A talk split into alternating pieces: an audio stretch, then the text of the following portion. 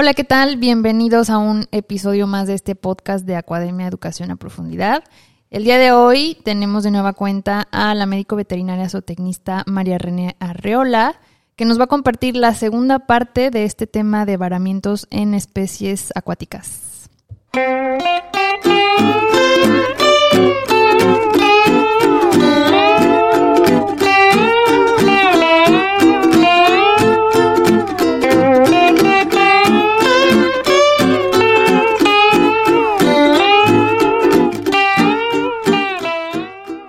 Bienvenidos a todos de nueva cuenta. Eh, muchas gracias por estar de nuevo con nosotros acompañándonos. Eh, como ya les mencionaba al principio, estamos de nuevo con María René Arreola. Eh, ¿Cómo estás, María Hola. Bienvenida. Muy bien, muchísimas gracias, Diana, Arturo, Emanuel. Muchísimas gracias de nuevo por esta invitación. Siempre es un placer. Muchas gracias. Y como ya mencionaste, está aquí también Arturo Romero. Eh, aquí en el micrófono. ¿Cómo estás, Arturo? Hola, ¿qué tal? ¿Cómo están? Pues con mucho gusto de estar aquí en un episodio más con la rana a ver qué nos comparte. Buenísimo. Pues sí, la verdad es que eh, en el episodio anterior eh, nos quedamos todavía con, con, varias dudas, con bastante información ahí que nos, nos encantaría que María René nos comparta sobre este tema de, de varamientos.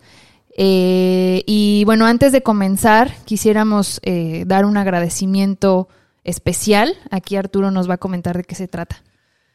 Sí, Diana, gracias. Eh, el día de hoy estamos transmitiendo en una de las sucursales de Coworking Playa del Carmen, un espacio relajado con áreas compartidas y privadas que ofrece todas las comodidades de una oficina de trabajo, así como los servicios de cafetería y sala de juntas, pero a un menor precio Cuenta con dos sucursales, una en Avenida Aviación y otra en Plaza Palmeiras, en Avenida Once Sur.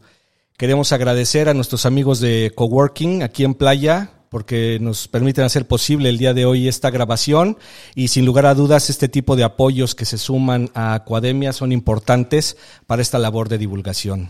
Sí, sí, muchas gracias al lugar. Aparte que tienen un cafecito delicioso, todo está muy, muy cómodo, muy rico. Sí, la verdad, si tienen oportunidad de, bueno, si están en playa y tienen oportunidad o quieren aprovechar un lugar así eh, bastante cómodo para trabajar, tener reuniones, eh, etcétera, pues esta es la opción.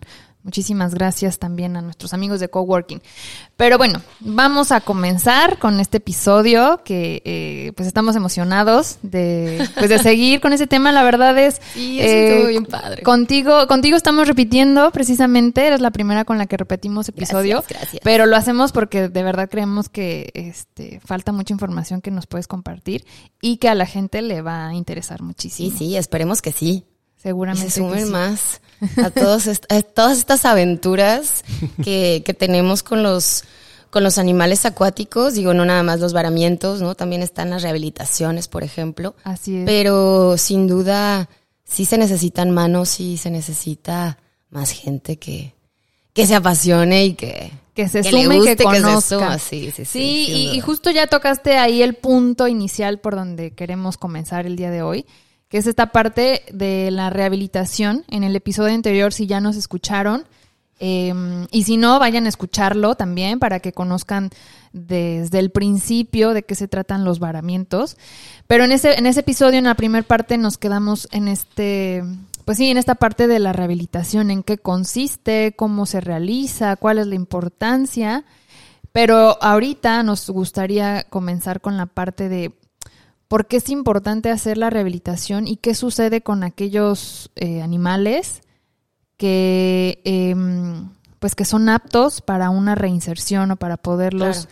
eh, pues sí, reintegrar a su medio, ¿no? Que esta es, esta es una parte súper importante y, y, pues a ver, cuéntanos. Sí, claro. Eh, como bien lo dijiste en el, en el episodio pasado, les comenté que justamente el objetivo era ese, ¿no? El objetivo era la, reintroducción de este individuo o de este grupo, ¿no?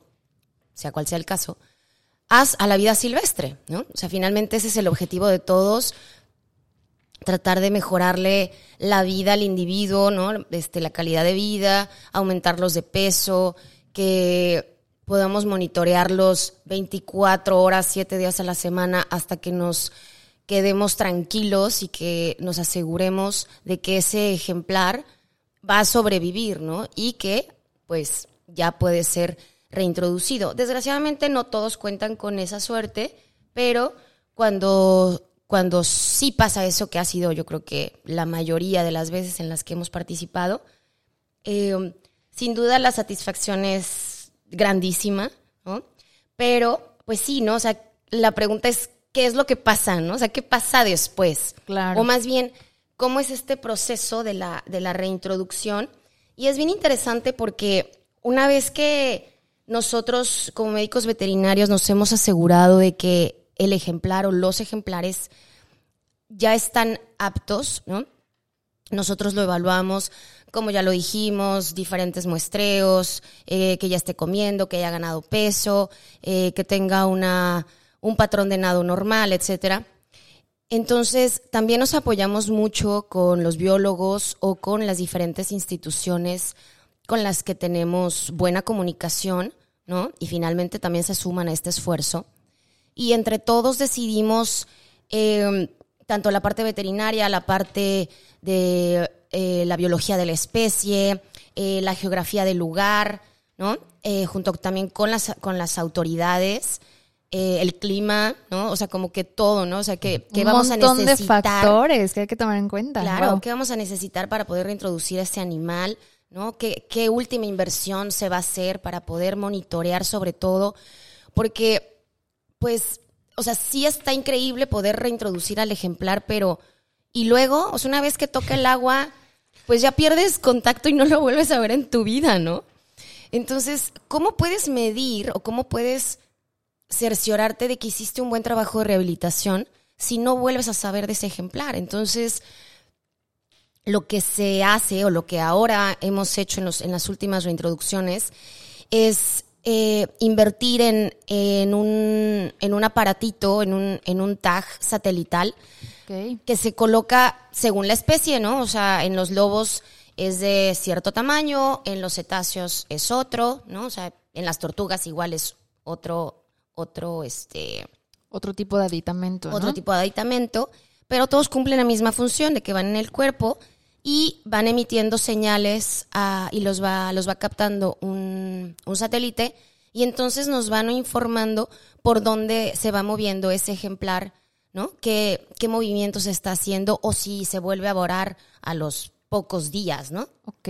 Entonces, eso es súper interesante porque así ya sabes, ¿no? De bueno, en tantos días llegó tan lejos, ¿no? O, se está moviendo en tal zona.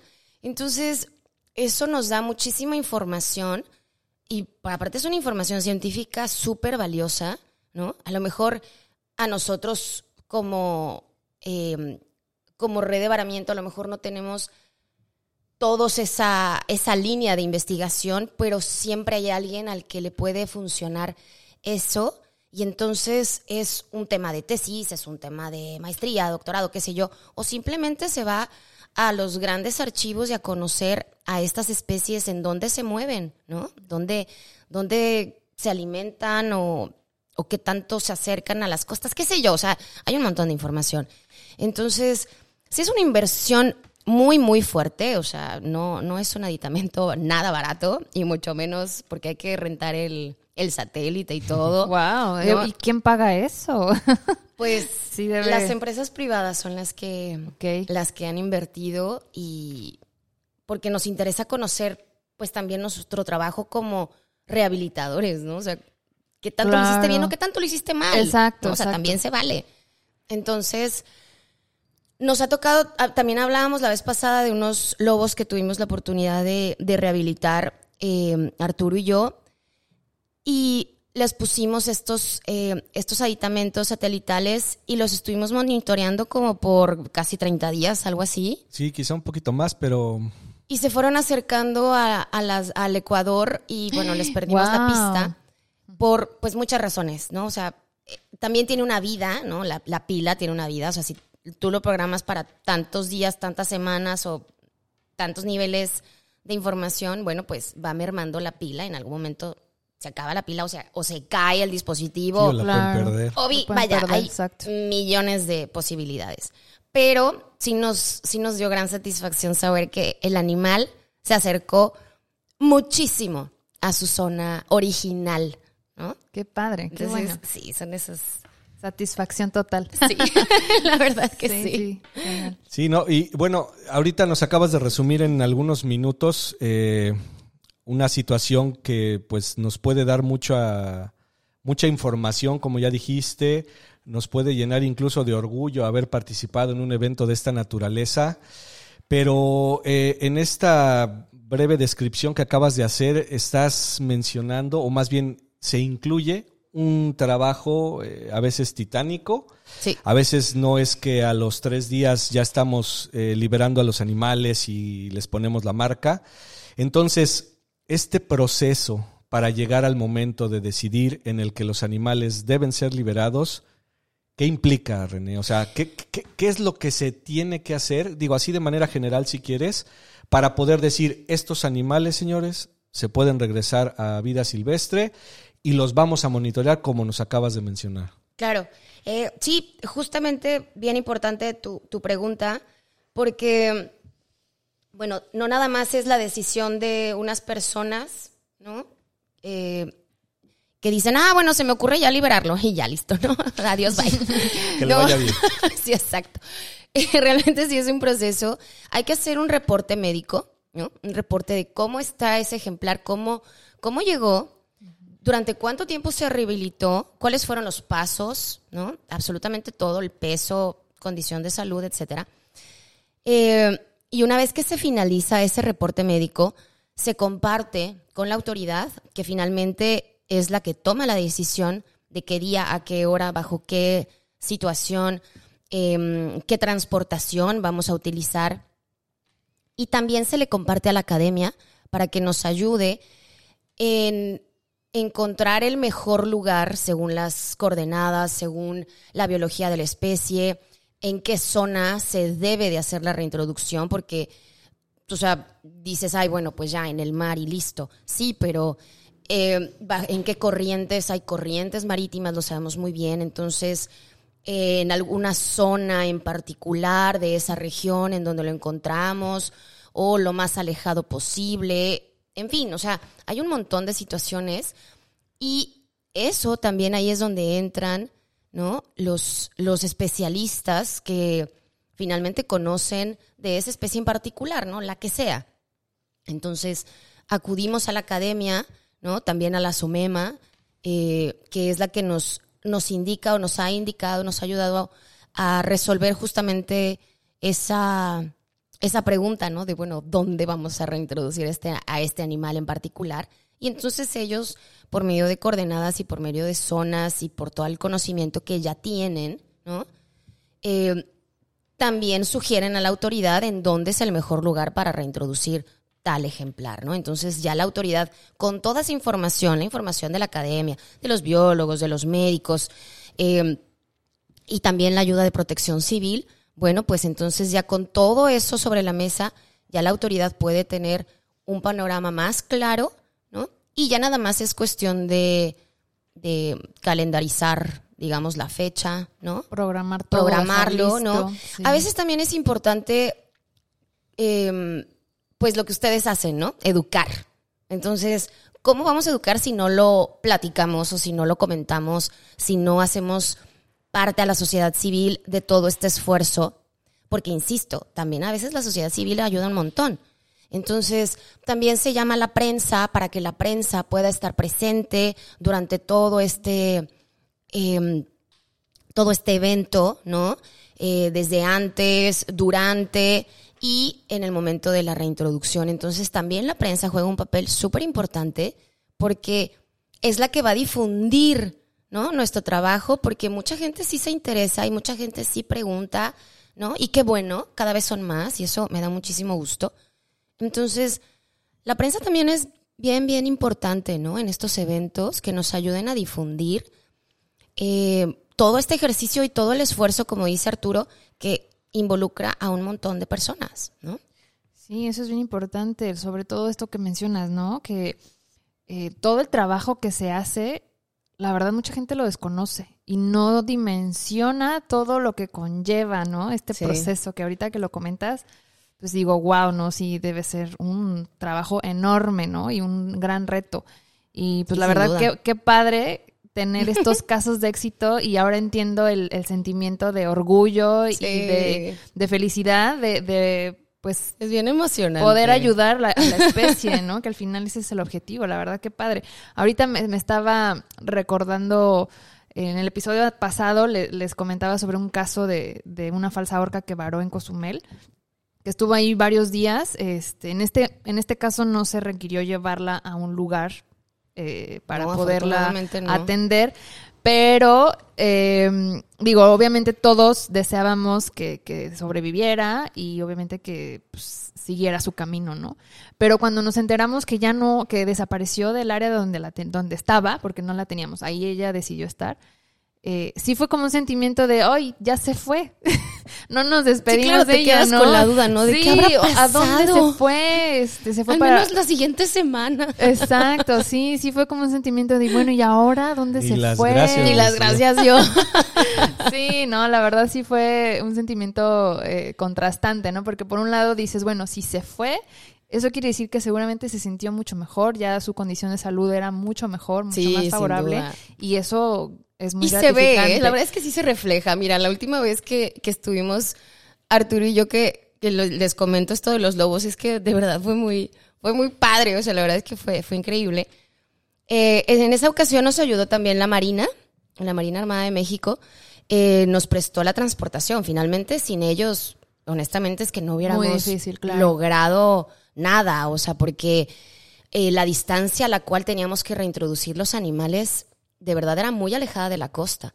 Wow. Entonces, si no hubiéramos tenido el apoyo de la Marina, yo creo que, vaya, ninguna lanchita nos hubiera llevado hasta allá, ¿no? Claro, sí. Entonces, bueno, íbamos en dos lanchas con los dos lobos. Eh, los animales traían ya su, su aparatito en, en- en el dorso y mm, ya nos habíamos asegurado un día antes de que, que sí sirvieran, ¿no? De que Claro, estuvieran sí, sí. mandando la señal al satélite. Y cada uno iba en una lancha, ¿sí te acuerdas? Sí, sí, Cada claro, uno íbamos en una lancha y entonces dijimos, bueno, vamos a abrirles eh, la transportadora, porque iban en una transportadora de estos de perro, porque eran unos lobos pequeñitos. Y bueno, pues típico, ¿no? A la cuenta de tres, vamos a abrirles la puerta y a ver qué pasa. Y que se vayan. No, bueno, pero claro, inmediatamente los animales, o sea, sacaron la nariz y vieron todo a su alrededor y rapidísimo se aventaron somos. al agua. Salieron a respirar un poquito hacia lejos de las lanchas y adiós, bye, no los volvimos a ver. Pero durante todos esos, ¿qué te gustan? Que fueron dos, cinco minutos, Sí, ¿no? Poco tiempo, sí. Poquito. Muy breve. O sea, la cara de todos y, y- y esa emoción, hasta los, los marinos también estaban bien emocionados junto con nosotros. Entonces, es un ratitito, ¿no? Pero que Sí. ya, o sea, explotas en, en emoción, de verdad. Y, y pues nada, ya. Y, y claro, no vuelves a ver a los animales tan tan, digo, con el satélite, obviamente, pero ya, Pero ya. no sabes más, ¿no? Sí, sí, sí. Entonces sí es, Sí, no. es eh, padre. Indudablemente es toda una experiencia. En este caso nos acabas de compartir una, además que di- diciéndolo de un modo coloquial, pues tuvo un final feliz hasta el momento en el que los liberamos, ¿no? Porque después ya no supimos qué pasó. Eh, se les pudieron haber caído las marcas, se pudieron ir ya, llegar a su destino, no sabemos. Pero eh, todo esto que nos has compartido es bien importante. Confluye mucha gente, muchas instituciones, muchos especialistas, autoridades federales incluso de, de nuestro país. Y a final de cuentas, eh, toda esa suma eh, nos permite llegar a, obtener estos resultados. Eso es lo que en estos minutos que decías nos hace sentir bastante satisfechos, ¿no? Pero eh, también eh, este trabajo no termina ahí, porque No, no, no. una de las razones de ponerles estas marcas es no solo para que nosotros podamos ver en el mapa cómo van, ¿no? Sino porque, y tú nos podrás contar mejor, se tuvo contacto con las autoridades también de Ecuador, De por Ecuador. ejemplo, y de otros países en Centroamérica, porque era probable que esos animales salieran a la costa en otro punto, ¿no? Eh, Sí, sí, sí. Para ponerlos un poquito en contexto, estos lobos que menciona María René son unos, unos lobos finos de Islas Galápagos quién sabe qué estaban haciendo en México, no se distribuyen por Se acá. vinieron a vacacionar. Pero se Sí. dieron un, una- Se- se dieron un viaje tremendo, ¿no? Entonces, ¿qué nos puedes comentar, eh, René, sobre esta interacción también que se da ya más allá de nuestra frontera? Claro. Y de la importancia que tiene el hecho de que, bueno, si los ven por allá, por favor, avísenos, ¿no? Fíjate que sí, eh, afortunadamente yo creo que la comunidad científica es bien cooperativa en todos los países, o al menos en mi experiencia ha sido así. Eh, hasta donde sus posibilidades llegan, te pueden ayudar, te pueden asesorar. Y ellos nos asesoraron muchísimo, o sea, toda la gente de Ecuador, de, de Galápagos, eh, nos asesoró en el sentido de la identificación de las especies, de cuáles eh, eran las posibles causas, ¿no? De- se determinó que, bueno, se habrán perdido en alguna corriente y por eso llegaron hasta México, ¿no? Eh, y finalmente, durante todo su camino de regreso, todos esos datos, eh, pues finalmente, gracias a la tecnología, ¿no? Se puede compartir en diferentes países y se va compartiendo por si alguien los ve o esos animales se vuelven a varar, ¿no?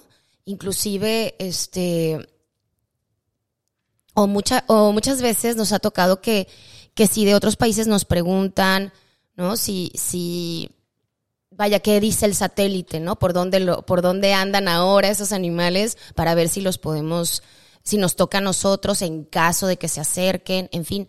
También pasó una vez con unos, eh, con unos estenos, unos delfines. Se perdió la transmisión en Venezuela, me parece y nos comunicamos con la gente de Venezuela, ¿no? De la costa de Venezuela, los centros de rehabilitación de esas, de esas áreas o los, eh, como las áreas protegidas que, que tenemos aquí en México, eh, bueno, con las autoridades, perdón. Y lo que sí nos mencionaron fue de que había visto en los, en los días eh, Posteriores. posteriores al- ¿no? a ese reporte nuestro, grupos de animales de esa misma especie, ¿no? Wow. Entonces dijimos, bueno, capaz que encontró, un grupo, Claro. ¿no? Y, y vaya, sabes, como siempre quieres la, el final feliz, ¿no? Sí, sí, sí, la historia el linda. sentimiento. Pero, vaya, pero sí es bien importante poder contar con ese apoyo de otros países, ¿no? De, de la comunidad científica, que, que te pueden ayudar por si varan o, pues finalmente con los monitoreos que ellos hacen, ¿no? Si ha habido un grupo o no hay grupos aquí cerca, en fin. Entonces, todas las veces que hemos pedido apoyo o información, la hemos recibido.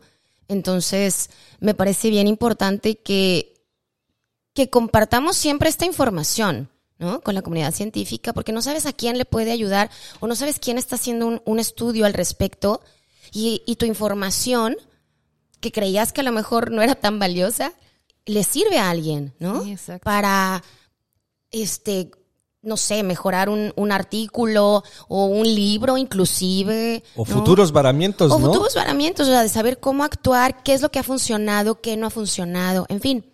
O sea, finalmente todo sirve, ¿no? Sí, sí, sí, es- eso es, eso es buenísimo y sobre todo tener esa comunicación con los colegas de otros países, que finalmente los animales no tienen fronteras, ¿no? No, no, no, que sí es muy raro que un lobo de Galápagos Ha llegado a las llega a costas de México. Chiapas, o sea, ¿qué exacto, sí, sí es muy raro porque no es nada, pues no es, digamos, su área de distribución Claro. este, natural, ¿no? Pero bueno, es importante esa comunicación con, con los colegas. Pero, ¿qué pasa? Ahora vámonos, ya hablamos de cosas bonitas y, y como esta parte de casos de éxito, Claro. que, que sí se dan, afortunadamente se dan. Pero, ¿qué pasa con aquellos animales que desafortunadamente no, eh, en su proceso de rehabilitación, pues no logran sobrevivir? Eh, ¿Qué pasa con estos animales que pues mueren? Eh, ¿Qué ocurre? O sea, el animal muere, ¿qué se tiene que hacer? Obviamente se tiene que dar parte a la autoridad, quién se hace responsable, cómo se manejan, eh, todo un escenario muy o- o incluso distinto, los que ¿eh? ya salen a la playa muertos. Claro, los O sea, ya llegan varamientos de, muertos, de ¿no? animal Ah, muerto, claro, ¿no? también, porque hay varamientos de animales que pues ya mueren. Sí, sí, sí. justo, justo lo que, lo que platicábamos, pues, que justamente acaba de pasar, ¿no? Un varamiento de animales muertos aquí en la zona, en Quintana Roo. Y fue hace dos semanas, Sí, tres semanas sí, máximo. sí. Justo el día después de que grabamos el primer, el primer episodio. Así como para que, para que llevaras la información fresquita. Era, era a propósito para que me invitaran. Sí, sí, sí, lo, lo hicimos a Que propósito. trajeras material fresco. Sí, qué casual. Ay, sí, pues les cuento. Les cuento, les cuento. Eh, eh, les voy a contar como todo el, por ahora sí que orden cronológico y vamos desarrollándolo. Eh, pues resulta que el domingo hace dos semanas eh, suena el teléfono, ¿no? Sonó mi teléfono. Domingo, día de descanso, muy temprano en la mañana. Dije, no me importa quién sea, no voy a contestar. Fiesta el día anterior. Y de pronto entra el chip responsable de, oye, es- eres veterinaria, este, pudiera ser una emergencia tal vez, ¿no? Sí, tal sí, vez, sí. No vaya a ser. no vaya a ser. Entonces, bueno, ya desde que vi el nombre en el celular, pues ya dije, uy, esto suena a varamiento, ¿no? Era la autoridad medioambiental, Profepa, de aquí de. Quintana Roo, la que me estaba llamando. Eh, y entonces, bueno, el inspector de Profepa me empieza a comentar que le acaban de reportar un varamiento, ¿no? De tres animales, tres cetáceos, en una playa de Cancún, y que al parecer son los tres animales están muertos. Eso era toda la información que el inspector tenía, ¿no? Eh, alguien de la sociedad civil o de la zona les reportó, eh, cayeron en una zona residencial, entonces eh, la seguridad del lugar le reportó a la autoridad y bueno, la autoridad me reporta a mí, no porque yo sea especial, sino porque, como les dije, eh, formo parte de la red de varamientos del estado de Quintana Roo y para una mejor atención decidimos en las últimas reuniones dividir la zona en la zona de Quintana Roo para poder tener un mejor atención, comunicación, desarrollo, etcétera. Respuesta, ¿no? Entonces, bueno, está la zona de Holbox, está la zona norte, está la zona centro y está la zona sur. Y cada zona tiene un coordinador. En este caso, la zona norte, que fue donde ocurrió el varamiento. Bueno, pues yo soy la coordinadora, la responsable de armar un equipo y atender eh, las órdenes de la autoridad, ¿no? Entonces, bueno, una vez que me marca, eh, también se da parte a la red de varamientos, porque, pues, insisto, somos una comunidad y tenemos muy buena comunicación, entonces se les comunica a los compañeros, ¿no? Eh, y entonces, pues claro, yo vivo en Playa del Carmen, el varamiento fue en Cancún, tampoco es como que llegues en cinco minutos, ¿no? Claro, y en domingo. Y en domingo, nublado, día de descanso. Entonces, bueno. Eh, también les comenté la vez pasada que a veces sentía yo que era más importante saber a quién le llamas. Saber con quién es, es muy probable que cuentes, ¿no? Como tu equipo de trabajo, como tu equipo de apoyo, ¿no? Tus cuates, finalmente, ¿no? Cuando te pasa algo malo, pues le hablas a tus cuates. Pues lo mismo. Entonces, eh, le hablé a una colega que justamente vive en Cancún y le comenté lo que estaba pasando, le pedí su apoyo para que se acercara al lugar y se cerciorara de que, de que realmente estaba pasando esta situación, estaba ¿no? sucediendo. Y que sobre todo apoyara de inmediato a la autoridad, porque la autoridad pues ya te está pidiendo el Claro, apoyo, ¿no? Entonces Claro, tienes que llegar Sí, sí. rápido. O sea, si no tú, mandar a alguien coordinar, por eso somos los coordinadores, coordinar que se empieza a atender desde muy temprano. Entonces, afortunadamente ya llega bien. Eh, se cercioran de que sí, que son tres ejemplares eh, muertos en tal playa, ¿no? Y entonces, bueno, pues empieza todo el mundo a querer información porque rápido todo el mundo se entera y todo el mundo te pide este, todos los datos y honestamente es que yo eh, para ese momento tampoco tenía toda la información, ¿no? No habías ni llegado. No había ni, aparte no había Para ni llegado, yo seguía en ¿no? mi casa. seguía en mi casa así como limpiándome las lagañas. y ente- entonces, bueno, por otra parte, pues también empecé a, hacer llamadas, ¿no? A los diferentes colegas eh, que también han, han manifestado. Apoyo en estos momentos de decir, bueno, cuando pase algo así, yo levanto la mano y yo apoyo, ¿no? Yo te ayudo, o yo voy, o X. Entonces, bueno, ya con eso, pues les vas hablando a todos a ver quién puede, porque también no todo mundo puede O está en el momento, o está, ¿no? Está en la zona, qué sé yo. Entonces, bueno, afortunadamente, eh, a los colegas a los que les hablé, pues sí podían, tenían el tiempo, ¿no? Y entonces se fue haciendo cada vez como el, ah, yo puedo, yo puedo, yo puedo. Entonces éramos un montón. Al, a la par, eh, mi, mi colega, también veterinaria, Luz, Luz Garduño, eh, estaba en la zona tomando fotos justamente para poder identificar a, a estos animales, especie. ¿no? Y entonces, pues ahí empieza el via crucis del veterinario, porque hay que identificar la especie. Y honestamente, que con las fotos yo dije, "Mm, pues es un animal muy grande. Es un delfín. Es un delfín. Delfinzote. Es un delfinzote. Entonces, aquí es donde, donde empezamos y entonces uno debe de hablarle a su biólogo favorito, su biólogo de cabecera, que en este caso es Arturo. Y entonces Qué le- coincidencia. qué coincidencia. le mando las fotos a Arturo y Arturo, bueno, y digo porque es un viacrucis porque empieza. Bueno, René, eh, necesito foto de la pectoral y necesito foto de los dientes y hay que contarlos porque si son 20 es de una especie y si son 22 es de otra y una desde arriba de la cabeza porque si es cuadrada es de tal especie, pero si es medio triangular entonces Tenía que es de ser biólogo, quisquillosos. ¿Qué? O sea, no manches. Pero bueno, ok. Hay que tomar las fotos así, así, así, así, así, así, para que el biólogo las pueda identificar. Y ya, llegan las fotografías. Y el biólogo las identifica, identifica como un delfín, cabeza de melón. Pero no solo se queda así, sino que se comparte con la red de, de varamientos, que afortunadamente tenemos otros biólogos en esta red, y entonces todos deben de estar de acuerdo, ¿no? Porque finalmente es la información que vas a compartir tanto a la comunidad científica como a la prensa, la sociedad civil, al reporte que necesita la autoridad. Entonces no te puedes equivocar, o sea, no es como, ah, yo creo que es fulanito Pokémon, no, o sea, sí debe de tener un nombre y un apellido porque son datos muy, muy importantes, ¿no? Entonces, bueno, gracias a, a todo el equipo de biólogos se pudo identificar la especie y entonces, bueno, pues ya es como un pasito, un pasito más, ¿no?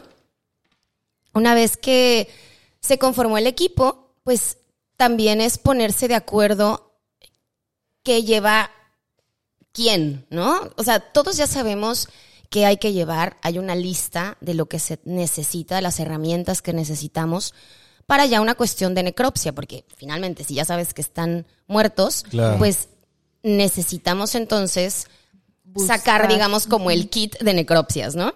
Que es un kit muy grande. Y esto con el fin de indagar qué pudo haber causado el varamiento, la muerte. ¿no? Claro, por supuesto, porque eh, para la autoridad es muy importante tener estos datos, por eso te está pidiendo el apoyo, ¿no? Para que realices la necropsia y eh, se puedan tener los datos necesarios para ellos, a su vez, tener un reporte y si alguien necesita esa información, poderla compartir. O sea, no se queda como guardada en el cajón, ¿sabes? Entonces, llegamos al lugar y otra de las cosas que, que me sorprendió fue el apoyo tan grande que teníamos de todas las autoridades, porque no solo es la autoridad Profepa la que apoya, ¿no? Que a veces sí, ¿eh? A veces sí. O sea, nos ha tocado también varamientos con cero apoyo, así, horrible. Pero en esta ocasión en particular, de verdad que fue increíble. Todo salió muy bien, ¿no? O sea, como que los astros se alinearon para que todo saliera casi perfecto. Entonces, bueno, eh, la autoridad decidió realizar la necropsia en otra zona, en otra playa, y ahí eh, enterrar los cuerpos. Eso es, eso le compete a la autoridad, ¿no? Nosotros brindamos el apoyo de realizar la necropsia, pero la autoridad es la que decide todos estos movimientos y sobre todo el transporte, ¿no? Porque transportar de un punto A a un punto B tres cadáveres de cetáceo no es como Claro. No, claro, todas la- Agarras el camión, las ¿no? cuestiones de seguridad e higiene que se deben de seguir bastante estricto porque también es un tema, ¿no? Claro. Y además eh, que debes de ir eh, bajo resguardo. O sea, no, no Claro. es algo... Sí, es de Mm, no sé competencia cómo decirlo, federal. pero o sea. exacto, o sea, esa- es una Sí, no es cuestión como que vas al súper y llevas tus ay, compras en tu coche, ¿no? Con, Sí, un, sí, ¿no? con un delfín muerto en mi auto. Sí, casual. Casual. Sí. Entonces sí se necesita toda una logística, ¿no? Con las demás instituciones. O sea, entra aquí protección civil, ¿no? Porque tienen que acordonar la zona. Eh, entra la policía, porque finalmente tienen que ir cuidando a los vehículos. ¿Y quién presta el vehículo? En esta ocasión lo prestó eh, la unidad de bomberos de Cancún. Entonces, ellos, o sea, todos tienen sus tareas Claro. independientes, ¿no? Pero que suman. y pero que suman. importante. Entonces, que todos hayan tenido como ese ¿no? Y- tiempito y libre. hay que coordinarlos, o sea. Entonces, estuvo increíble. La verdad es que, es que fue, fue muy, muy satisfactorio ver tantas manos ayudando. ¿no? Es que era domingo. Ahí, Además. ahí comprobamos que la gente los domingos está libre. Sí, sin duda. Entonces, eh, pues llegaron los camiones de bomberos, seguidos con la policía, protección civil ya estaba en el área, Sofemat también, porque finalmente es su jurisdicción, ¿no? Todas las Claro. playas mexicanas. Eh, y bueno, Profepa, y bueno, nosotros, ¿no? Llegamos al lugar, ellos decidieron en, en qué área eh, se iba a trabajar. Y por otro lado, bueno, pues parece una tontera, pero el clima también es bien importante. Yo, a mí me ha tocado hacer necropsias a las 12 del día, con el sol a todo lo que da en verano, entonces no es nada agradable, ¿no? No, no quiero imaginar los olores. Sí, y- no, no. No, no, no. Pero esta vez el día estaba nublado y se mantuvo nublado con amenaza de lluvia, pero siempre nublado, no salió un solo rayo de sol, no llovió, entonces el clima estaba increíble, todos estábamos muy cómodos. Eh, y bueno, con, el tamaño de estos animales, porque el más grande midió 2 metros 70, entonces eran unos animalotes. Eh, y bueno, pues éramos ocho veterinarios los que estábamos en la zona, entonces pudimos realizar la necropsia de dos de los tres ejemplares. ¿no? Eh, todo eso, o sea, todo lo que te comento se va eh, comunicando a la autoridad. ¿no? Eh, necesitamos esto o vamos a hacer esto. Si le parece bien a la autoridad, entonces te da el visto bueno. ¿no? O sea, recordemos que la autoridad siempre debe de estar informada y siempre debe de dar su visto bueno. Y bueno, pues nada, empezamos la necropsia y tienes que ir recabando los datos, ¿no? Las fotografías, las medidas, eh, las muestras de cada órgano, ¿no? Porque también al finalizar tienes que mandar todas las muestras a los laboratorios especializados, ¿no? A histopatología, bacteriología, en fin. Eh, entonces debes de tomar las muestras correspondientes de una necropsia, una necropsia bien hecha, ¿no? Y todos esos suministros, pues los pone también eh, las empresas privadas, ¿no? O sea, finalmente los delfinarios, que somos los que tenemos la experiencia y tenemos los recursos y tenemos el material, pues todos aportamos esos materiales que se pierden, que nadie nos los paga, nadie te da un bono extra, nadie te da la estrellita en la frente, o sea, simplemente lo hacemos por un compromiso que adquirimos, porque también es importante decirlo, eh, pero sobre todo porque pues nos gusta nuestro trabajo, ¿no? Verdadera vocación. Es, es- es nuestra vocación. casos. que sí, No, es ética, es la pasión, es el compañerismo, las ganas de aprender también, porque finalmente son animales a los que tal vez nunca hemos tenido acceso, ¿no? O nunca has visto, ni siquiera en vida silvestre. Y entonces aprendes, ¿no? O sea, vas aprendiendo, vas haciendo una necropsia y vas aprendiendo poco a poco las diferencias anatómicas entre los animales con los que trabajas día a día y animales que a lo mejor nunca más vas a volver a tener enfrente. Entonces, es un aprendizaje por todos los puntos de vista, ¿no? O sea, nosotros médicos encargados de mamíferos marinos, pues también estamos aprendiendo.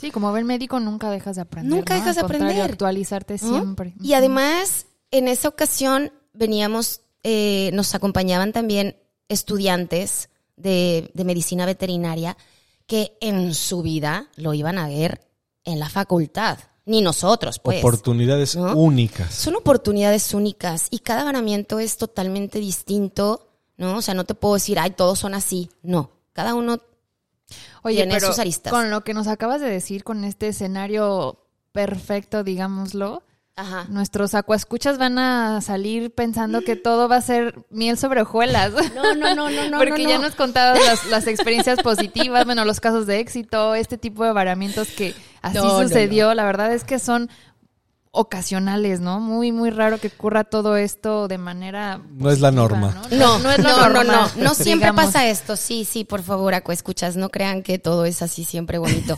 en esta ocasión tuvimos la suerte de que, insisto, todos los astros se alinearon y había un montón de gente y todas las condiciones se dieron para que lo hiciéramos lo más cómodo posible, ¿no? O sea, la necropsia lo hicimos muy, muy cómodo y, y además también hubo apoyo de una grúa y de la Guardia, Nacion- la Guardia Nacional, que no es de que la Guardia Nacional esté ahí contigo, ¿no? Vigilando nada. Claro. O sea, vaya, no es de que te esté ayudando, me, me refiero a que meta mano, pues, sino que su apoyo es más bien como de controlar el orden, ¿no? De que si hay una zona acordonada, que la gente no esté pasando por ahí y que todo transcurra en santa paz. Pero finalmente es un apoyo, ¿no? No, y súper necesario, si no Súper tendrías que necesario, porque trabajar en imagínate condiciones... que te lleguen, no sé, 20 curiosos y que tú no, o sea, tú estás haciendo un trabajo y no puedes estar Sí, controlando a la gente. Entonces, el peligro que implica. cada quien necesita estar función. haciendo una función diferente, ¿no? Entonces, bueno, eso por un lado. Eh, insisto, tra- trajeron a una grúa, ¿no? O sea, la autoridad tiene el apoyo de la grúa. Y entonces, claro, con la grúa, bueno, se hizo la fosa en tres segundos, a la profundidad necesaria, ¿no? Según eh, lo que dictamina la ley. Y entonces se pudo disponer de los cadáveres, ¿no? Entonces, eh, pues ya con las muestras, o sea, terminamos la necropsia ya con las muestras guardadas eh, en formol, etcétera, según, según los, los diferentes estudios que se, que se tienen que hacer, em, se dispone a enterrar, el, enterrar los, los cadáveres. Em, la autoridad designa un sitio en ayuda, bueno, con ayuda de Sofemat, y obviamente se, todo eso se va registrando, o sea, todo eso se va registrando, las coordenadas en donde se quedaron los animales. ¿Por qué? Porque esos animales, al cabo de cierto tiempo, finalmente la naturaleza hace su trabajo, ¿no? Limpia los huesos, la carcasa, y entonces ese material se puede utilizar para un- alguna institución académica, ¿no? Justo eso te para, para sacar los, eh, los restos y entonces acomodarlos, eh, trabajarlos y entonces poder presentarlos en algún museo de, insisto, de alguna universidad, de algún instituto, en fin, ¿no? O sea, siempre es material didáctico que se Que utiliza. se puede aprovechar. Que Sí, se puede eso. aprovechar. Justo eso te iba a preguntar, ¿qué se hace con los restos? Porque al final, lo que acabas de mencionar, es eh, material importantísimo del que se puede sacar un montón de provecho, Sí, material didáctico para mostrar a los niños, incluso a los profesionistas. Sí, Entonces, incluso la verdad para los profesionistas padrísimo. que dices, "Ay, No, eh, qué grande es, ¿no? cla- claro. Sí, exacto. ¿Cuáles son las diferencias? Como decía hace rato, ¿cuáles son las diferencias anatómicas entre una especie y otra? O sea, ya lo ves diferente. Sí, sí, sí. Tú, tú nos mencionabas eh, la vez anterior que además estos organismos, en particular los mamíferos acuáticos, están protegidos por ley. Claro. Entonces, esto tiene pues varias implicaciones, ¿no? De tal forma que cuando estos restos ya están listos, o sea, es- es- ese esqueleto ya no tiene tejido blando, ¿a dónde terminan estos restos? ¿O, por, ¿O qué se tendría que hacer? ¿Se dejan ahí en la playa y pues ya se quedan enterrados por siempre? ¿O hay algo que se pueda hacer después con este material? Ya nos acabas de comentar, sí, que podría acabar en un museo, ¿no? Podrían armar este esqueleto y demás. Pero yéndonos un poquito más a lo que dictan las leyes y las normas, eh, ¿cómo se dispone de estos restos y dónde idealmente tendrían que terminar? Eh, pues mira, eh, todo eso ya lo, lo maneja la autoridad y decide la autoridad claramente con, con este con el apoyo no de todo el equipo tanto de los que los médicos que llegaron o eh, los biólogos o la academia no todo mundo pues da su como como ¿no? su reporte no sus sugerencias digamos Claro. y la autoridad finalmente decide qué es lo que se puede hacer. Eh, cuando esos restos se pueden recuperar bueno, perdón, antes de que se recuperen, eh, como este reporte y este informe de todo lo que pasó a detalle, eh, este reporte se elabora, se le da parte a la autoridad y ya con esta información se comparte, ¿no? Como lo dije hace rato, se comparte con diferentes instituciones y seguramente hay alguien a la que le interesa recuperar ese, ese esqueleto o no. Si a nadie le interesa, se queda en ese lugar, se anotan las coordenadas perfectamente para que la autoridad sepa dónde están ubicados, ¿no? Y listo. Y listo. Pero si alguien los recu- o sea, si alguien los quisiera recuperar para cuest- una cuestión didáctica, tiene que solicitar un permiso a la autoridad y se hace una este, ¿cómo se llama? ¿Un acta? Eh, sí, es un acta de Sí, depositaría. una depositaría, Ajá. ¿no? Eh, yo, fulanito de tal institución, me interesa eh, recuperar este, este cadáver, estos huesos. Eh, no son tuyos, ¿no? Es de la, fe- es de la federación, Claro. Siguen siendo de la Siguen federación, siendo, Qué interesante. pero tú eres el responsable, ¿no? O sea, tú te quedas como responsable de estos órganos, de este esqueleto, Claro. de no sé, Sí, o sea, de de, lo que sea que se pueda recuperar, ¿no? O sea, de todos los restos que se puedan recuperar, en fin. Claro. Entonces, tú quedas como responsable de este depósito y tienes que informar a la autoridad qué es lo que vas a hacer con él. O sea, no es de que lo puedas guardar en tu casa, ¿no? o sea, sí necesita tener un fin didáctico, un fin educativo, ¿no? O de investigación Claro. sobre todo de investigación, ¿no? Que es muy valioso. Eh, entonces, bueno, a algunas universidades les interesa recuperar esos, esos restos, ¿no? Los trabajan y los exhiben en los museos que cada universidad tiene, ¿no?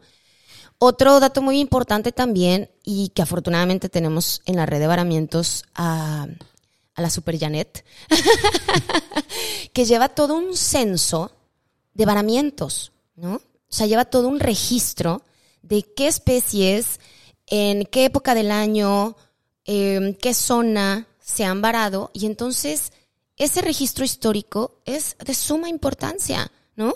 Cómo se está moviendo la naturaleza, o sea, por qué antes se varaban en tal mes y ahora en este otro mes, o por qué esta especie se está varando más que esta otra, en fin, o sea, todos esos datos, a- no sabes a qué cantidad de personas le sirven, ¿no? O sea, tú crees que, ah, bueno, ya, terminé la necropsia, adiós, me lavo las manos con agua y jabón, adiós, bye, ¿no? Y ya, sí, a lo mejor nuestro trabajo termina ahí, ¿no? Pero toda esa información debe de ser clara, precisa, compartida en la primera semana posterior al, al varamiento, porque a todos les funciona, a todos les sirve, ¿no? Y la comunidad científica te la pide o le interesa o qué sé yo, ¿no? Esta parte es bien, bien importante eh, que se comparte esa información y sobre todo para los acuascuchas interesados en a lo mejor hacer una tesis, porque a lo mejor no se han usado esos datos o todos los datos. Eh, Claro, o son tantos que o son tantos. es demasiado para una sola persona, Ah, ¿no? Exacto. Entonces, la verdad es que sí, es información que pues ya se recabó y pues hay que, hay que utilizarla, ¿no? Hay que darle un uso y sobre todo y aprovecharla, ¿no? Para generar más conocimiento. Sí, sí, Sí, sí, de- sin duda. De ahí la importancia de todas las instituciones educativas, eh, centros de investigación que también se suman a este esfuerzo y en donde pues al final terminan muchos de estos restos, ¿no? En esas colecciones científicas que también son bien importantes justo para ver cuestiones desde educación ambiental y no por ello que sean este con menos valor o algo por el estilo, Claro, no, no, no. pero no. también desde el punto de vista de investigación que nos permite entender qué está pasando con esos animales eh, poder abordar de una mejor manera futuros varamientos, pero también eh, de una forma eh, muy clara poder abordar la problemática ambiental que tenemos actualmente, ¿no? Muchos de estos varamientos obedecen a esta crisis ambiental que estamos experimentando y nos ayuda por lo menos a tener más Entenderlo, bases. ¿no? Ajá, O ¿Qué está sucediendo? ¿Qué podemos hacer? ¿Cuáles son los problemas contra los que nos estamos enfrentando? Y entonces, ¿qué sigue? ¿No? Ya viene un varamiento de nuevo, ya tenemos un poquito de idea. En ese sentido, René, eh, cuando ya toda la información que se generó, que se compartió, como nos lo acabas de, de comentar, que ya prácticamente la academia, las autoridades, incluso el sector eh, público eh, se ha enterado de qué pasó, qué especies fueron, muy probablemente de qué se murieron o si interactuaron por ahí con alguna actividad humana incluso. Después que ya tenemos esto, ¿cómo es que podemos eh, considerar que la atención a varamientos eh, concluye? O sea, no con esto quisiera decir ahorita que ya me des el final de tu plática, pero yo sé que de alguna manera el ir hacia ese punto ya también implica algunas cosas, ¿no? Ya cumpliste con tus informes, ya mandaste las muestras a, a, analizar, ya el patólogo está haciendo su trabajo, por allá a lo mejor alguien estudia metales pesados, pesticidas, qué sé yo, tantas cosas como ya nos acabas de comentar. Ok, pero ¿y esa información que se compartió, cómo nos podemos asegurar que se traduzca en algo eh, benéfico para la sociedad? Porque me queda claro que la comunidad científica y los veterinarios y las autoridades ya tienen lo que necesitan. Ok, pero ¿y la sociedad cómo se beneficia de todo este trabajo, de esta atención a estos varamientos y de cumplir con todo este proceso que, como ya nos has compartido, pues es hasta complejo y bastante arduo, ¿no? ¿Cómo, cómo, cómo se beneficia la sociedad de, de este trabajo? Pues mira, yo creo que de, uy, de muchas maneras, estoy aquí terminando con el mobiliario. ten cuidado, ten cuidado que es el único No, que no, que- tenemos. que es Afortunadamente no nos están viendo. Eh, como lo comenté, eh, se elabora un reporte detallado, ¿no? Eh, o- junto con, bueno, es el informe del varamiento, el informe de la necropsia, que son dos totalmente distintos, pero que van ahora sí que junto con pegado. Van de la mano. Ajá.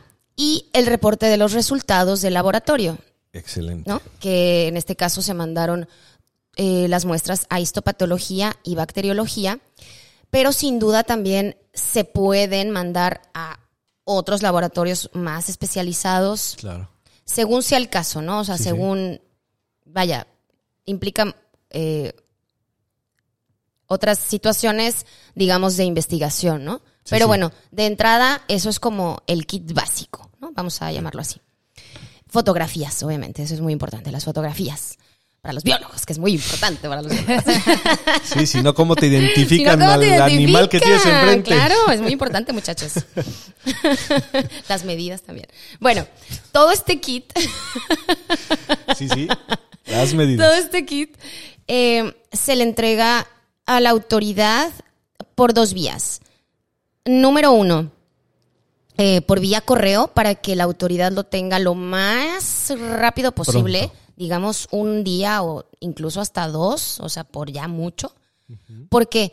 Porque la autoridad lo comparte con la prensa, ¿no? Lo que les decía hace ratito, de por qué es importante identificar todo y tener fotografías, porque la prensa eh, lo pregunta, lo exige, porque se enteraron, ¿no? Y entonces... Estuvieron desde ahí. Ese mismo día, en la tarde, salió una nota del periódico, Claro. ¿no? Entonces, ¿qué pasa si alguien tiene la curiosidad y quiere preguntar más? Pues necesita más información, ¿no? Por supuesto. Entonces, eh, la, la autoridad, Profepa, se lo pasa también entre las muchas personas a las que les comparte esta información a la prensa para que la prensa tenga más datos que proporcionar a la sociedad. Eh, entonces, vía correo se le manda esa información. Y ya posteriormente, digamos que con más calma, ya cuando está todo, todo, eh, todos los resultados y toda la información, se entregan a las oficinas de Profepa. O sea, ya se entrega de forma física, ¿no? Y. Profepa te, pues, te recibe, ¿no? Te da un acuse de, de- de recibido de que ya cumpliste y hasta ahí termina tu labor en cuanto al informe. Y este informe, bueno, pues como les decía, ya se queda eh, la autoridad con, con, con, esta, con esta información y tú como eh, habitante de este país, Ciudadano. ciudadano, Ciudadano consciente. ciudadano consciente, interesado y demás, Y preocupado. y por preocupado, sus exacto, animales. puedes tranquilamente tocar a la puerta y preguntar, oigan, yo me enteré, o yo estuve presente, o yo vi, ¿Qué ¿no? pasó con Desde lo esos? lejos, ¿qué pasó con esos animales? Y entonces la autoridad te comparte esa información. Y es una información que está respaldada por médicos, por biólogos, ¿no? Por profesionistas que prestaron sus servicios para que la ciudadanía sepa, ¿no? Y lea de buena fuente y no de quién sabe quién. Que luego Vamos a evitar esa parte. Pero eh, tenga información de buena fuente, ¿no? De una, de una fuente Precisa, confiable. profesional, profesional. informada, estudiada, ¿no? Por Dios. Eh, y entonces pueda saberlo y pueda conocer qué es lo que pasó, ¿no? ¿Dónde quedaron o qué, qué- de qué se murieron estos animales? En fin. Entonces, eso va por ahí, ¿no? O sea, como la sociedad, ¿cómo se puede enterar? De esa forma, ¿no? O sea, si nosotros nos da flojera o nos vale gorro, pues entonces, ¿cómo podemos exigir el día de mañana una mejor respuesta De o una mejor atención o un mejor control o más recursos, ¿no? Si nosotros como sociedad no nos interesamos en este tipo de situaciones que nos afectan, ¿no? Y que pues somos parte de, de- de esta convivencia en el medio ambiente, ¿no? O sea, los que vivimos en las costas, pues nos afecta, nos, nos interesa, ¿no? O sea, finalmente creo que debemos de, de ser más participativos, porque la información está ahí, solo que nos da flojera preguntarla, o nos da flojera asistir, o levantar la mano porque creemos a lo mejor que nuestra pregunta es muy tonta, no sé. Pero la información está ahí, ¿no? Y las autoridades están dispuestas a brindarte la información, solo que, pues, nada más debes Claro. estar un poquito interesado, un poquito curioso, ¿no? Eh, la comunidad científica, pues, es más curiosa, ¿no? Es- está más pendiente. Y ya con toda esta información, bueno, pues pueden sacar trabajos, pueden sacar este Sí, hacer una labor de difusión más amplia. más y a lo mejor más profesional, ¿no? Con los alumnos de Claro. las carreras afines y estar más involucrados, ¿no? Sí, o sea, entonces por eso digo que es una información que va a todos los niveles y que salpica a todos, ¿no? que nada más es cosa de, de, de ser un poquito más curiosos y un poquito más participativos, ¿no? Y dejar de ser tan apáticos. No, pero también hay, hay un punto en el que actualmente la gente quiere participar, ¿no? Quiere opinar, quiere, pues de alguna manera, conocer, ¿no? involucrarse en las cosas, ¿no? Claro. Y, y para que pueda participar de buena manera, para que se involucre de la mejor forma, es necesario que esté bien informada que tenga las bases necesarias para que todas esas, esas ganas y ese ímpetu se puedan traducir en verdadera ayuda, porque hace rato nos pusiste un escenario, vaya, paradisiaco para atender un varamiento, pero cuando es todo lo contrario y encima necesitas eh, que estar, pues a lo mejor lidiando con algunos otros problemas, eh, en ese sentido, pues la gente podría sumarse de mejor manera si está bien informada, ¿no? Claro. Y es esa labor y responsabilidad que tenemos para difundir todo esto. Sí, sí. No, y también nosotros eh, tenemos, eh, vaya, como médicos veterinarios, pues también lo compartimos en nuestros centros de trabajo, ¿no? Lo compartes con tus colaboradores, con tus colegas, con tus compañeros, con tu familia, con tus amigos. O sea, finalmente la difusión es grande, ¿no? Eh, porque todos somos, claro, porque aparte todos somos como, pues no sé, comunicativos, pudiera decir, ¿no? Pero eh, al menos eh, el maravilloso equipo de trabajo con el que estuve ese día, eh, a todos nos gusta compartir e informar, ¿no? Y trabajamos, además, todos trabajamos en los delfinarios de la República Mexicana y sobre todo los que están aquí en Quintana Roo, eh, los tres principales, ¿no? que es Dolphinaris, Delfinus y Dolphin Discovery. Entonces, este grupo de ocho veterinarios, pues fuimos de estas empresas, ¿no? O sea, de estos Todos lados. delfinarios. Entonces, es un tema que a todos nos gusta, ¿no? Eh, y que los colegas o los colaboradores te preguntan y entonces puedes informarles, ¿no? Claro. Puedes compartirles, ¿no? Que por cierto, si me dan chance, me gustaría agradecerles a mis colegas que de verdad que Adelante. sin ellos, pues Adelante, no hubiera adelante. salido igual. Muchas O veces hace, hace falta ese reconocimiento y, y- y es no por protagonismo. Y es bien valioso. No, no, no, no por protagonismo. sí creo que el trabajo en equipo es bien importante. O sea, hacer alianzas con los colegas. Y que no existen las camisetas, ¿no? En ese momento. Exacto, porque, ay, híjole, eso nos da muchísima flojera. Pero es- también es importante, ¿eh? Y es importante reconocer el apoyo que tenemos en las empresas en las que cada uno de nosotros trabaja, ¿no? De que te den esta libertad y que te digan, sí, llévate lo que necesites, con tal de ayudar, porque todos queremos ayudar, ¿no? O sea, todos estamos en este barco por los animales. O sea, es nuestro objetivo. Por eso Sí, estudiamos, todos, ¿no? to- todos los que sumen son bienvenidos, Entonces, la verdad que, Compártenos. que, que, que el compartir con ellos y el tener el apoyo de nuestras empresas, de nuestros lugares de trabajo, ¿no? De, de nuestros supervisores, ¿no? También es bien importante, ¿no? Contar con, con ese apoyo. Pero bueno, en particular, en esta ocasión, a mis compañeritos hermosos, a Luz Garduño, Cristian Alvarado, Liliana Serrano, Jessica Ruiz, eh, Pamela Martínez, Yesenia Román, Manuel Valderas, eh, a toda la gente que estuvo involucrada, a todas las autoridades, a la red de varamientos, ¿no? A la doctora Natalí, a Janet, a Arturo, a Alejandra, eh, en fin, o sea, Sí, no sé, ya ni me acuerdo. tanta pero gente. La lista es la lista es enorme, pero, pero de verdad que, que todos ayudaron y que se pudo formar un, un muy, muy buen equipo, ¿no? Y que sin duda entre todos lo hicimos muy bien, ¿no? Y pues nada. ¿no? No, de perfecto, perfecto. sí Oye, es importante reconocerles a todos. Oye, su René, y antes- disposición, ¿eh? Sobre todo Sí, su no. disposición. Porque, oye, Domingo, por sí, no, favor. No, no, no, cuesta trabajo. yo. Claro, ¿no? Y aparte muchos los, los, los saqué de su, de su día laboral, entonces... No, insisto, reconocimiento o sea, a quien, a quien lo merece. Fue una gran el ayuda. Sin ellos, honestamente, que no hubiera sido igual. Claro que sí, no, por supuesto, todo el reconocimiento para esa gente, instituciones y demás eh, vaya, actores involucrados. Oye, René, y antes de que, de que concluyamos, eh, por aquí nos surge una duda, porque si bien nos has platicado de esos lobos que eran de pequeño tamaño y estos delfines que, pues bueno, ya no eran tan pequeños, pero a final de cuentas tienen un tamaño más o menos similar a los que están bajo cuidado ¿no? humano. Ya nada más para compartir un poquito más con quienes nos escuchan, ¿cómo es o, o- o cuál sería la de las diferencias más importantes si ahora más bien te encuentras una ballena?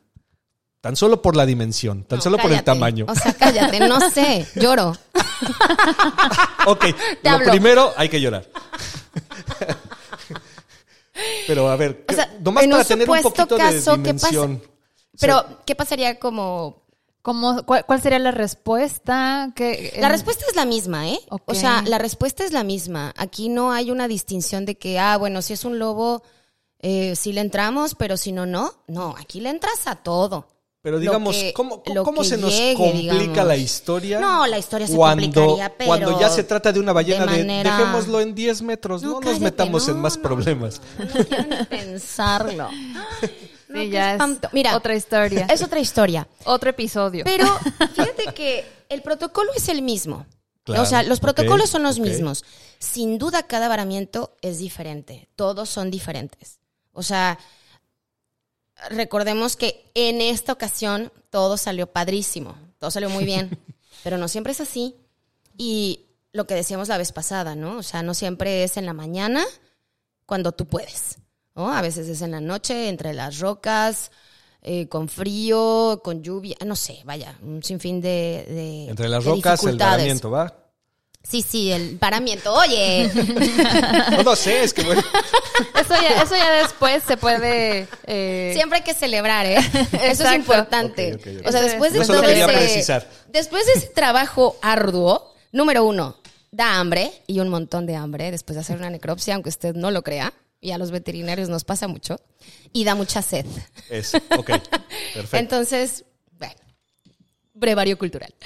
Pero bueno, eh, en el supuesto caso de que fuese un cetáceo de, de gran, gran, gran tamaño, eh, sin duda el apoyo pues aumenta también, ¿no? Y se necesitan más recursos, sin duda, pero sobre todo el apoyo humano, ¿no? Este, de las autoridades indiscutiblemente y muchas veces el apoyo de la sociedad, de la sociedad civil. Eh, entonces, pues en un supuesto caso, eh, el protocolo de atención y de información y de, de- de, mm, ¿cómo se llama? De La metodología, los Ajá, pasos. O sea, como que el empezar a llamar a, la- a- a las redes de varamientos, ¿no? Eh, es igual, ¿no? O sea, esa parte es igual. Eh, ahí sí, eh, la autoridad finalmente es la que va a decidir en dónde es la, dónde se van a quedar esos, esos restos, ¿no? Eh, muchas veces inclusive se, se incineran, ¿no? Esos animales ya de gran tamaño. Eh, o se entierran, ¿no? Vaya, según, según, según la disposición o según las... eh, ¿Cómo se llama? La situación en ese momento. La ¿no? situación y, y los vehículos que están disponibles, ¿no? Sobre todo, o sea, hacer una fosa de tres metros de profundidad de un tamaño importante, pues si necesitas una grúa a fuerza, ¿no? O sea, sin duda. Sí, toda la dimensión Sí, o sea, toda la, aumenta. toda la dimensión Aumenta aumenta, triple. ¿no? Pero si se... re- Ahora, también hay, hay situaciones en las que mm, no se puede hacer una necropsia de manera normal, porque a lo mejor el, el ejemplar ya tiene muchas horas o muchos días inclusive de muerto. Entonces eh, puede resultar también hasta peligroso, ¿no? Para todo el equipo Claro. todo el equipo veterinario, pero siempre guardando la, la bioseguridad ¿no? de los que están alrededor y sobre todo de los médicos. ¿no? Pero vaya, sin duda el, el trabajo sería... Mm, mm. Titánico, Es que no, sí, sí, me imagino. Pero Me serían imagino. involucradas las mismas instituciones, ¿eh? Y yo creo que en un animal así de ese tamaño, la Marina, sin duda, jugaría, Sí. bueno, yo creo que el Su papel presencia es principal, o sea, fundamental. la presencia de, de, de la autoridad es, es fundamental, ¿no? Cierto. Porque finalmente ellos tienen que coordinar también toda esa parte de seguridad y de ayudar con sus, con sus transportes, ¿no? Entonces, sí, sí. Sí, sí. Sin la autoridad, no, honestamente es que no, no se podría, ¿no? Sí, sin duda Por conllevaría un gran ayudar. reto. Aquí nunca he escuchado, al menos en la región, de un varamiento de una ballena, pero he escuchado en otros lugares y bueno, seguramente es un gran reto, ¿no? No, y mucha gente, bueno, yo he, yo he sabido de, de, de cetáceos, de cetáceos de gran tamaño que se han varado afortunadamente vivos y afortunadamente los lograron regresar al mar, porque esa es la otra, ¿no? O sea, si están en condiciones de regresar al, a- al mar, es lo primero que tienes que hacer, o sea, que nadie va a pensar en rehabilitar, o sea, No, bueno, es no, de, no, no. o sea, es, regrésalo, o sea, como sea. Sí, sí, Y se necesita un montón de gente, y hay fotografías, y hay videos, y hay un montón de noticias, ¿no? Bueno, de notas eh, informativas de, de muchas zonas, ¿no? Aquí en, en Latinoamérica, que se han registrado estos varamientos y toda la gente que se pueda, toda la gente que está ahí en la zona, porque aparte son, se tarda uno horas, ¿eh? No creas que, ay, Claro, ¿no? no, o sea, son, muchísimas horas, entonces se presta para que toda la sociedad civil se involucre y entonces apoyen y ayuden a que esos animales regresen a, al mar, ¿no? Y Sí, ahora sí, sí, claro. que sea un muy buen trabajo, ¿no? Muy bien, pues muchas gracias René, de nueva cuenta un placer. por compartirnos toda esta información, que ahora ustedes. con este último tema que surgió de las ballenas, seguramente No, qué miedo, a mí me Daría daría para pavor, otro episodio lloro más. y le hablo al biólogo. Hazte cargo. Te toca. Sí, qué, qué gran reto. La verdad es que Híjole, como... quedó en la zona centro. Uy, es tu jurisdicción. Va para allá.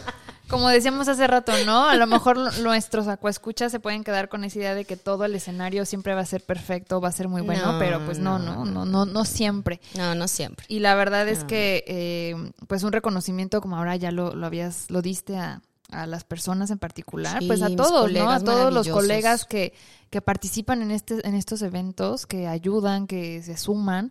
Eh, la verdad es que, pues, un reconocimiento y un agradecimiento también. Y, y, pues la verdad, yo creo que el mensaje a la comunidad o a quienes nos escuchan es em, que se informen, que aprendan, que si ven algún tipo de, estos, de eventos así, comuniquen a las autoridades, que traten de intervenir lo menos posible. A veces uno Claro, y este, siempre llamar, yo creo ayuda que- más si no interviene y mejor esperar a los expertos a que vean Sí, el sí. panorama y la situación. Entonces yo creo que este Y el apoyo existe, ¿eh?